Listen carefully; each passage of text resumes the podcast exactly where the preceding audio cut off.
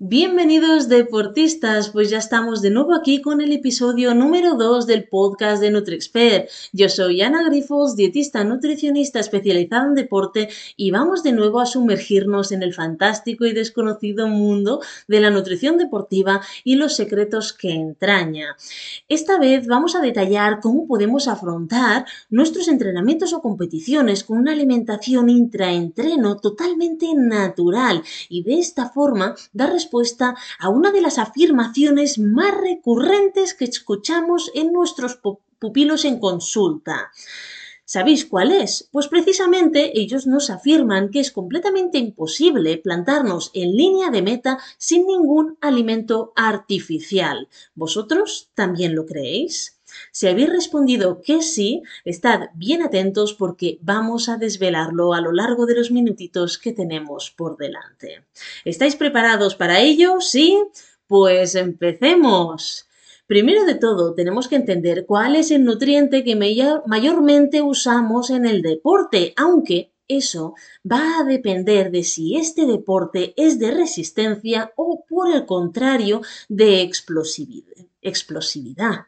Por ejemplo, en el deporte explosivo, como pueden ser las series, los farlegs, las cuestas, los lanzamientos, los 100 metros lisos, o todos aquellos deportes que realmente sean de umbral anaeróbico, que nuestra frecuencia cardíaca sea muy elevada o se le acerque a este umbral anaeróbico, el nutriente que mayormente usamos son precisamente los hidratos de carbono. Esto tiene una razón y tenemos que ir a ver la energía que da cada nutriente. Los hidratos de carbono, cada gramo de hidrato de carbono da 4 calorías. En cambio, cada gramo de grasa da 9 calorías. Esto significa que a nivel corporal es mucho más fácil que transforme un gramo de hidrato en 4 calorías que no un gramo de grasa en 9, le es más costoso. Así que en deportes explosivos, en deportes anaeróbicos, en deportes de alta intensidad, lo que usaremos sobre todo como fuente energética serán los hidratos de carbono. Sin embargo, eh, los otros, el deporte de resistencia ocurre lo contrario, y es que el nutriente que se usa de forma bueno, mm, más abundante es precisamente las grasas. Cuando nosotros hablamos, por ejemplo, de un Ironman, de un Tour de Géants o de una competición tipo de 100 kilómetros o de 120, 170 kilómetros, las carreras de larga resistencia o el deporte de larga resistencia hace que como la intensidad sea baja, nuestro cuerpo a medida que va haciendo deporte le es mucho más fácil transformar esos gramos de grasa en calorías. Obviamente, eso no va a ser completamente resistencia a grasas, explosividad, hidrato de carbono. Al final se va compensando y vamos usando uno u otro. Así que, aunque en el deporte de resistencia se diga, o de larga resistencia se diga que el nutriente principalmente usado por nuestro cuerpo sean las grasas, eso no significa que justo por debajo de este nutriente vayan los hidratos de carbono. Porque a esto lo tenemos que tener muy claro porque así como las grasas en nuestro cuerpo son completamente ilimitadas, los hidratos de carbono no.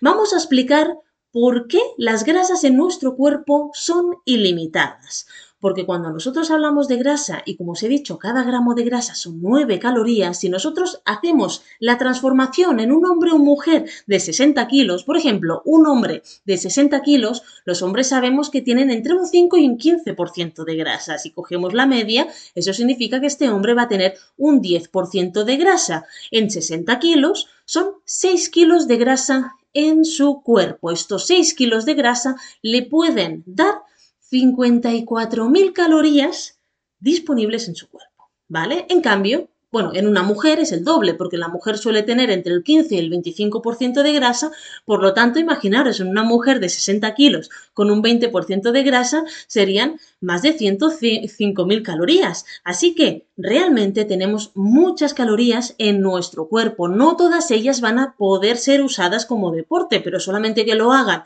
una pequeña parte de ellas, imaginaros la cantidad de energía que tenemos en forma de grasa. Ese es el motivo por el cual en los deportes no se suelen usar grasas como, para, para la ingesta durante el deporte, porque realmente no se necesitan. Las grasas que nosotros usaremos en el deporte son esas grasas que ya tenemos en nuestro cuerpo, sobre todo las grasas intramusculares, las que poco a poco, a medida que vamos entrenando, se van generando dentro del músculo del deportista. Y estas grasas son muy utilizables para el deportista a la hora de hacer sus entrenos. En cambio, ¿qué ocurre con los hidratos de carbono? Los hidratos de carbono nosotros tenemos almacenes también. Tenemos almacén sobre todo en el músculo, también, tenemos almacén de hidrato de carbono en el hígado, ¿vale? Pero ¿qué ocurre? Que estos almacenes, si nosotros vamos a alta intensidad, en una horita, horita y media, se pueden agotar. Por lo que este es el motivo por el cual se considera que los hidratos de carbono es el nutriente limitante. Limita tu práctica deportiva, limita tu rendimiento deportivo y de hecho se ha visto que los hidratos de carbono mejoran el rendimiento deportivo. Es uno de los suplementos que más evidencia científica tiene. ¿Por qué? Porque se ha visto a lo largo de los años desde que se empezó a estudiar en nutrición deportiva. Así que ese es el motivo principal por el cual casi el 95% de los suplementos o de los alimentos que tomamos en competición son ricos en hidratos de carbono. Si nosotros pensamos, por ejemplo, en los geles, ¿los geles qué son? Son hidrato de carbono. ¿Las barritas qué son? hidrato de carbono. Las gominolas que son hidrato de carbono no dejan de ser una mezcla de azúcares. Sí que es verdad que los hidratos de carbono pueden ser diferentes. Unos serán glucosa, el otro maltodextrinas, el otro fructosa, pero al final no dejan de ser carbohidratos de rápida absorción. Pero además es que los necesitamos durante el deporte. Así que esta es una de las principales diferencias entre la alimentación de una persona sedentaria en la que tiene que limitar completamente los azúcares simples de su alimentación que un deportista que los tiene que incorporar durante y después de la práctica deportiva. Durante para mantener la energía y el rendimiento y después para recuperarse correctamente.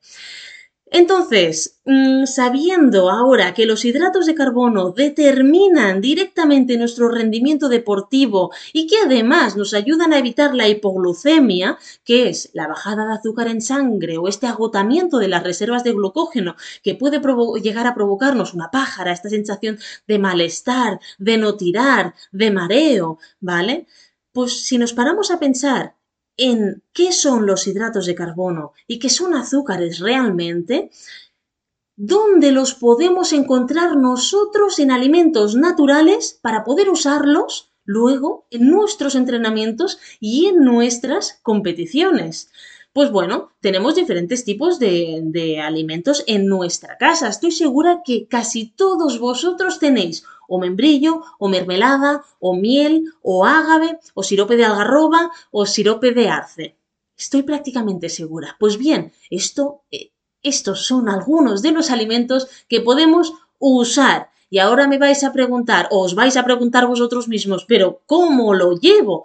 Bueno, pues oye, si sabemos que esto lo podemos usar, buscamos maneras de poderlo llevar nosotros en un entrenamiento. Por ejemplo, la mermelada. No te vas a llevar el tarro de mermelada, pero sí que hay opciones y las encontramos en todos los supermercados de tarrinotos de mermelada individual. Pues ¿sabías que la mermelada hace el mismo efecto que un gel? Ahora sí que es verdad que son dos tarritas de mermelada en vez de, en vez, que lo que equivaldría a un gel, ¿vale? Entonces, fijaros que esto sí que lo podemos llevar en un bolsillito, una bolsita zip, en nuestros entrenos, incluso en la mano si el entreno es corto. Luego, el membrillo también lo encontramos en forma de picos en alguno tipo una redondita esta tipo los caseríos de la vaca que ríe, ¿no? Pues hay porciones triangulares y además los tienen de diferentes sabores. Yo lo he visto membrillo de membrillo, pero luego también compactado de melocotón o de fresa y es una manera de cambiar el sabor, ¿no? De esta manera nos lo podemos llevar pues de forma mucho más práctica porque simplemente es un triangulito que nos cabe en cualquier sitio. Si se chafa un poco no pasa absolutamente nada. Bueno, otras cosas que podemos usar es precisamente la miel, que también hay tarrinas individuales, pero también papilla de bebé o potitos de bebé. Yo soy una gran partidaria de todos los productos que van destinados a los bebés de usarlos nosotros como deportistas. ¿Pero por qué? Pues precisamente porque tienen una cantidad de azúcares que yo no sé cómo no están prohibidos para los bebés, pero sin embargo que para nosotros en competición nos pueden ir de lujo. Por ejemplo, la crema de arroz. Pues oye, venden unos potitos reutilizables que se abren por abajo. Tú puedes poner una, un poco de papilla de arroz de bebé o papilla de bebé con un poquito de, bebida de arroz o de bebida de, soja o de avena y tienes un potito que es base de cereal y además que seguramente te lo vas a tolerar mucho mejor que otros productos artificiales que tienen sabor muy artificial. Luego están los potitos. Yo cuando les digo a mis deportistas, oye, llevaros un potito y me dicen, ¿cómo me voy a llevar el tarro de cristal? Dijo, hijo mío, ¿cómo te vas a llevar el tarro?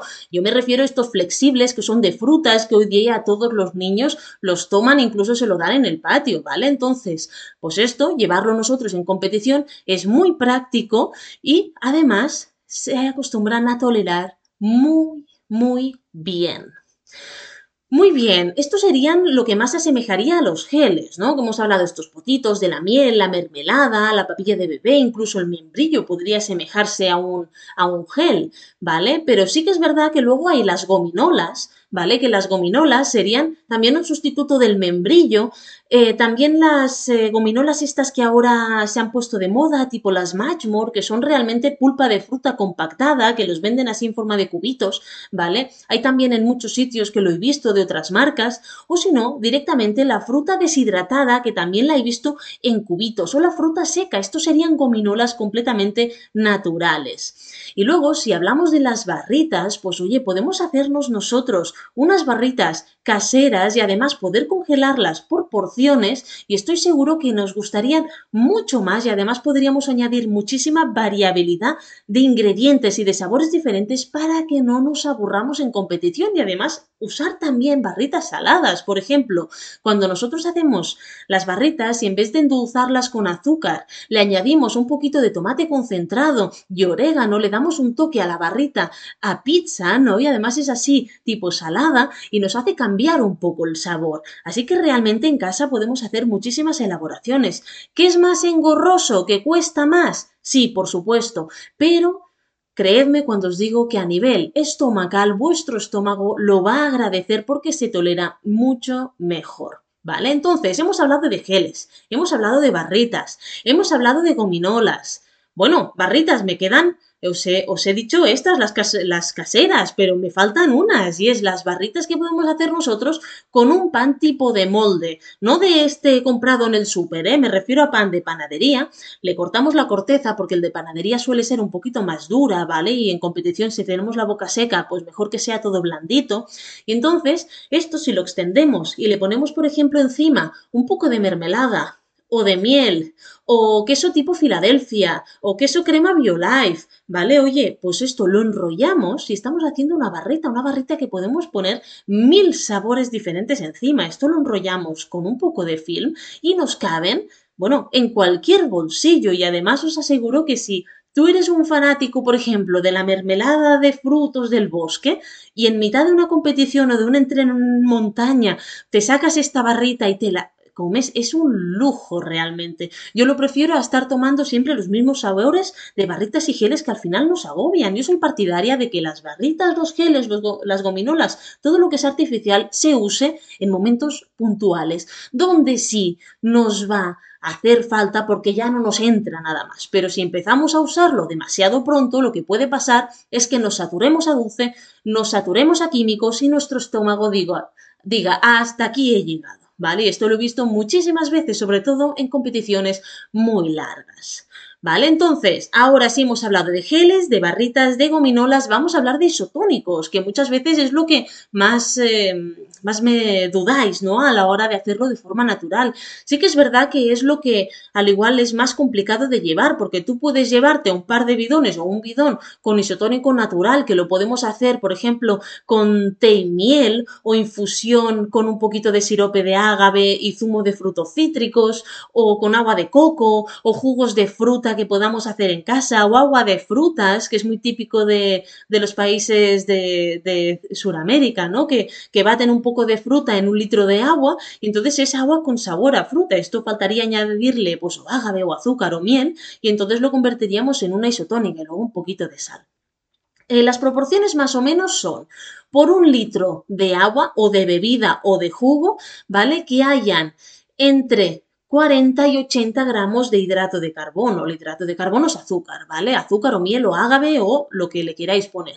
Entonces, eh, sabiendo esta proporción, sí que os digo que 80 queda demasiado dulce, a mí me gusta pues entre 40 gramos y 60 gramos y luego añadirle algún toque cítrico, ¿no? Por ejemplo, pues medio medio limón escurrido o media naranja escurrida o media clementina, clementina escurrida. Si lo hacéis con agua de frutas ya no hace falta porque realmente ya tiene el sabor de la fruta. Así que imaginaros que en un ratito os he explicado un, con una receta de isotónicos que podéis hacer mil sabores diferentes. Así que esto lo guardáis para poder aplicarlo y ya me contaréis luego qué tal os ha ido. Pero sí que es verdad lo que os comentaba, que esto lo podemos llevar en un bidón. Luego, como no nos den asistencia o tengamos en una bolsa de vida otro bidón preparado con esto, pues es difícil. Pero sin embargo, hace poco ya vi que había agua de coco deshidratada en el supermercado. Es decir, el agua de coco es un isotónico completamente natural. Se considera que tiene todas las proporciones ideales para considerarse un isotónico, así que esto sí lo podemos usar sin modificar de ninguna manera, porque luego nuestra isotónica, aparte del azúcar, le tendremos que añadir un pelín de sal, un gramo de sal, para que sea una isotónica 100%, ¿vale? Pero el agua de coco no. Entonces, si la encontramos deshidratada y nos gusta, pues ya podemos llevarnos a lo largo de toda la competición nuestra propia isotónica. Y si no, otra manera, si no tenemos tiempo o no podemos llevar eh, tanta cantidad de isotónico, es ir sin isotónico, pero comer más y tomar más cantidad de sal a lo largo de nuestras ingestas. Así que realmente, fijaros si hay cosas que podemos hacer a lo largo de una competición y de los entrenamientos para llevarlo todo natural y que no se necesite nada de forma artificial. Vale, muy bien. Pues a ver, ¿qué es lo que tenemos que vigilar de todo lo que es natural? ¿Vale?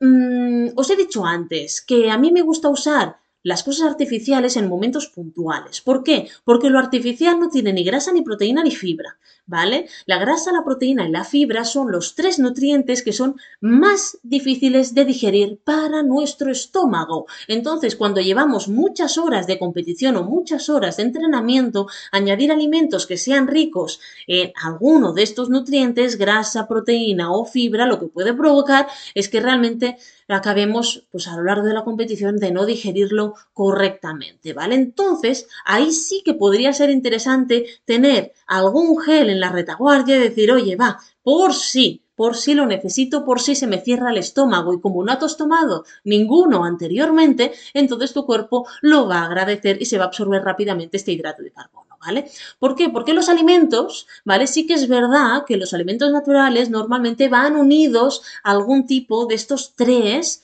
nutrientes. Los que os he explicado yo, poco, ¿vale? Pero sí que es verdad que la fruta tiene un poquito de, fibra, sí que es verdad que el pan tiene un poquito de proteína y sí que es verdad que depende que si, por ejemplo, el rollito y hacemos la barrita le ponemos eh, pues crema de cacao, pues tiene grasa. ¿Vale? Entonces, pues depende de la elección que hagamos, al igual aumentamos un poquito la cantidad de estos nutrientes, pero sabiéndolo y viendo cuál es el que a nosotros nos va peor, pues oye, se trataría de descartarlo.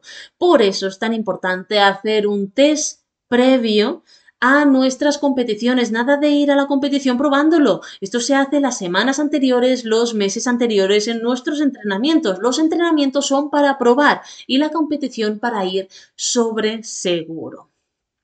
Muy bien. Pues vamos a ver ejemplos prácticos si os parece, ¿vale? Por ejemplo, si nosotros tenemos un entrenamiento muy típico, ¿no? Todos hemos tenido entrenamientos de 60 minutos o de 45 60 minutos, que a veces no sabemos muy bien qué hacer durante este entrenamiento. Pues bueno, os lo voy a decir. Realmente si nosotros tenemos un entrenamiento de hasta 75-90 minutos, no hace falta ni beber ni comer nada, así os lo digo, ¿vale? Pero sí que es verdad que si, por ejemplo, imaginaros que tenéis un entrenamiento de 60 minutos o de 75, ¿vale? Una hora y cuarto, y resulta que estáis la primera media hora de calentamiento y luego el entrenador os ha puesto ahí unas series o unos farlex, un entrenamiento de alta intensidad. Pues entre el calentamiento y las series, en ese momentito, estos cinco minutitos antes de las series, sí que estaría interesante un azúcar rápido, como puede ser un trozo de membrillo o un potito o una pequeña barrita que sepamos que digerimos rápido para luego hacer las series, ¿vale? Algo tipo gel, que de lo que he comentado, un poquito de mermelada o de miel, para que tengamos la energía que necesitamos cuando hagamos las series. Y luego, sobre todo, recordar que los hidratos de carbono se absorben con agua, por lo tanto un poquito de agua tenemos que tomar cuando nosotros ingiramos estos alimentos. Así que esto podría ser una idea en un entrenamiento, digamos, corto, ¿vale? Imaginemos que el entrenamiento se alarga, ¿no? Que ya es pues de hora y media, hora tres cuartos. Hombre, pues ahí ya la cosa cambia, ahí ya sí tenemos que ir con nuestro bidón, teniendo en cuenta que en invierno lo mínimo para un hombre y para una mujer deportista serían entre 500 y 700 mililitros de líquido en función de la sudoración, normalmente las mujeres suelen rondar los 400-500 y los hombres nos vamos más a 700-600, ¿vale? ¿Por qué cambia tanto si, en función de si es hombre o mujer? Por la masa muscular. A mayor cantidad de masa muscular, mayor porcentaje de deshidratación y más previsores tendremos que ser a la hora hora de llevar nuestra bebida, ¿vale? Entonces, en entrenamientos de hora y media, hora tres cuartos, sí que es verdad que tenemos, tendríamos que llevar la bebida no solamente para sentirnos mejor en los entrenamientos, sino también para entrenar la ingesta de líquido y que luego en competición no nos pasemos dos horas sin beber nada porque no tenemos la costumbre de beber y luego nos pegue pues el bajón a media competición porque llevamos 3-4 horas sin beber porque no tenemos la costumbre de beber, ¿vale? Así que muy importante la hidratación, ¿vale? Y luego a partir de ahí, pues sí que estos entrenamientos me gustan mucho porque podemos hacer la partición de la mitad del entreno, ¿no? Pues entre los 45 y 55 minutos probar, por ejemplo, una de estas barritas naturales que os he comentado, ¿vale? Tipo un rollito, un, rollito de, de mermelada o de miel o de queso crema sería una buena opción. ¿Vale? Entonces aquí sí, a partir de la hora y media tenemos que incorporar sales, así que la píldora de sales o un poquito de agua de mar sería ideal también cuando hagamos esta ingesta de hidrato de carbono. Y luego, ¿qué hacemos cuando se alarga el entreno y ya son de dos horas o más? Pues por supuesto, bebida, los dos bidones llenos y la mochila con alimentos y el material por si acaso pasa algo, pues un chubasquero, una manta térmica por si nos hacemos daño y en ese sitio donde estamos no hay cobertura, ¿vale? Esto se tendría que llevar siempre, pero a nivel de alimentación, bebida y tener en cuenta dónde están las fuentes, dónde están los pueblos, dónde puede venir alguien si no hay nada para que nos puedan asistir y rellenar ideal. Imaginaros una mujer, estamos diciendo que gasta unos 500 mililitros por hora, pues cada dos horas tiene que reponer el líquido. Si un hombre gasta entre 700, unos 600, 700, a la hora y media, hora tres cuartos, tiene que reponer líquido, ¿vale? Hay una solución, oye, es llevar el camelback. ¿Qué pesa más? Sí, por supuesto. ¿Qué es más engorroso? No os lo negaré, pero nos puede ayudar en dos cosas. Primero, a entrenar el peso que llevamos encima en competición, que siempre llevamos más peso y luego nos cuesta y la mochila nos hace alguna rozadura que no conocíamos. Eso es por falta de, de entrenar con la mochila. Y segundo, porque si tú ya estás acostumbrado a entrenar con un peso, en competición te vas a sentir más ligero, porque ya habrás entrenado así. Porque es muy, es muy fácil, ¿no? Salir a entrenar y decir, venga, que voy a hacer mis mejores marcas. Por supuesto, pues mm, sal a tope si quieres. Pero donde te interesa estar a tope es en la competición, no en tus entrenos. En tus entrenos, como la palabra dice, es para entrenar, ¿vale? Así que en entrenamientos largos, la bebida que no falte, mirar en qué momentos podemos reponerla y si no, ajustar un poco o llevar más bebida encima. Yo tengo pupilos, por ejemplo, que se llevan tres bidones y no tienen camelback o el camelback lleno y luego dos bidones y hacen una salida muy larga, ¿vale? Y luego la alimentación, lo ideal, si llevas isotónico, es que sea cada 45 minutos. Sí que es verdad que cuando hay algún chico, por ejemplo, que es muy corpulento, que tiene mucha masa muscular, pues solemos hacer las ingestas cada media hora. ¿Pero por qué? Porque así como os he dicho que el músculo consume mucho líquido y hace que a mayor masa muscular, mayor porcentaje de deshidratación si no vigilamos, también necesita más alimento y entonces normalmente necesita más cantidad de hidrato de carbono. Así que esta variabilidad también va a influir y a más masa muscular tenemos que comer más. Por eso muchas veces en entrenamientos de larga resistencia, una de las cosas que se que se mira, es precisamente de tener la masa muscular justa y suficiente, ni demasiado ni demasiado poco. Así que nada, eh, la última cosa a considerar en estos entrenamientos largos es que no nos falten las sales, ¿vale? Recordemos que para hidratarnos bien también tenemos que consumir la sal, sea en formato agua de mar, píldoras, en, en, de estas eh, píldoras que se disuelven en el agua, ¿vale? Pero que no nos falte. La cantidad de sodio por hora acostumbra ser unos 450 miligramos por hora, ¿vale? Así que, bueno, como no podemos probar nada de esto en competición, recordar que todo esto lo tenemos que probar en los entrenamientos. Y de esta manera poder testar todo, alimentación, la bebida, eh, los suplementos, las sales, todo lo que vayamos a usar, la asistencia, cómo rellenamos de rápido, cómo nos organizamos a nivel de dónde ponemos cada alimento o cómo incluimos las dosis, ¿no? Bueno, pues la primera me la voy a poner aquí en el bolsillo de la derecha, la segunda en el de la izquierda y sobre todo los alimentos tienen que estar en un sitio de fácil acceso. Si tú te pones los alimentos en la mochila cerrados detrás donde no puedes llegar con tu mano, no los vas a comer. ¿Cuántas veces nos hemos llevado barritas y tal y un montón de cosas y han vuelto a casa igual? Los alimentos tienen que estar accesibles. Si tu mochila no te lo permite, te llevas un cinturón o buscamos otra mochila que tenga más capacidad para poder, o más bolsillos para poder poner más alimentos. Vale, pues eh, nada, deportistas, ahora sí hemos terminado y es hora de ir acabando. Así que espero que la información os sea muy útil y poder veros en el próximo episodio que irá dedicado a si es posible rendir sin tener salud.